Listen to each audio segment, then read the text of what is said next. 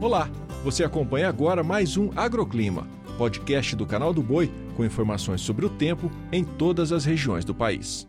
Olá, eu sou Renata Ferreira e essa é a previsão do tempo para hoje. Nesta quarta-feira, a área de baixa pressão que atua no país ganha ainda mais espaço pela região sulista, o que gera grandes acumulados de chuva sobre o sul do Rio Grande do Sul, superando 60 milímetros na região de Arroio Grande, município produtor de arroz no sul do estado gaúcho. Segundo dados do CPEA, a semeadura do trigo já foi finalizada em Santa Catarina e, apesar do bom desenvolvimento vegetativo, a preocupação é a alta nos preços por conta aí do baixo volume de chuva registrado até o momento mas as precipitações também alcançam o sudoeste do Paraná e o estado de Santa Catarina hoje. Além dos altos volumes de chuva, também tem previsão de ventania no norte do Paraná, Santa Catarina e no norte do Rio Grande do Sul, com velocidade até 90 km por hora. Além disso, ainda tem alerta para risco de eventual queda de granizo entre a metade norte do Rio Grande do Sul e a Serra de Santa Catarina. E tem previsão de chuva ao longo do dia também na outra ponta do país. Pancadas irregulares e pontuais podem atingir atingir o leste do Nordeste, além de trovoadas entre o norte de Rondônia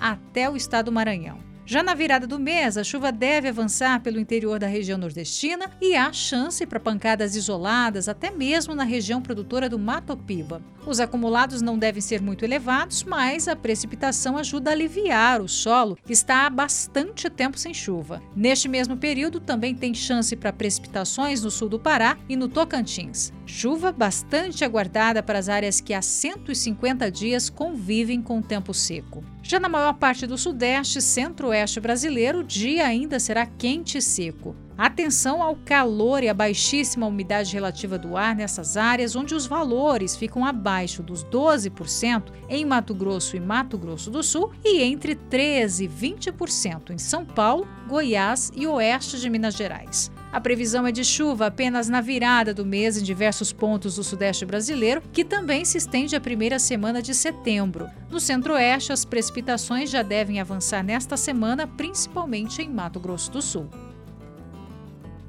O agroclima pode ser acompanhado também na programação do Canal do Boi e em nosso portal, o sba1.com.